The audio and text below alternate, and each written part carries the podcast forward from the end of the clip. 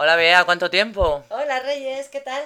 Pues nada, aquí viendo el periódico, que hay elecciones otra vez. Ya lo sé, ya, menudo lío, que al final no se han puesto de acuerdo, ¿eh? No, yo creo que este tema lo vamos a tener que hablar cada seis meses. Ay, Porque... menudo cuadro, me parece que son el domingo 26 de junio, ¿verdad? Sí, exacto. Tienen diez días antes, creo, para la campaña electoral. Habían dicho que esta vez iban a gastar mucho dinero, pero tampoco se han puesto de acuerdo, así que gastarán cada uno lo que crea conveniente. Bueno, yo he Y recibido... vuelta a empezar. Y vuelta a empezar. Yo he recibido muchos mensajes por Facebook y por Twitter en Mm. el que se pedía a los políticos que por favor no gastaran nada en publicidad y en campaña. Ya, pero por un oído les entra y por otro les sale. Sí que tengo entendido que los carteles que ponen en la ciudad, la cartelería, por lo menos en, en nuestra ciudad, lo van a limitar solamente a un sitio.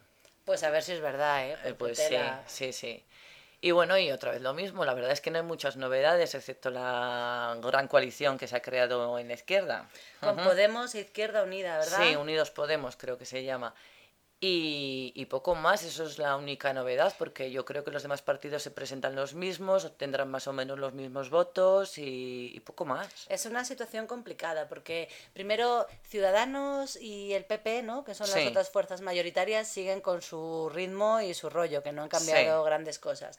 Y luego, Podemos e Izquierda Unida, ¿tú crees que uniéndose van a sacar más votos o, o va a ser al revés? No es que vayan a sacar más votos, van a sacar más escaños, porque tal y como está la ley electoral, eh, por, por comunidades o por distritos, pues entonces, aunque una, en un sitio se haya votado mucha gente, no llega a conseguir el número de escaños suficiente, porque Ajá. cada distrito tiene X número de escaños.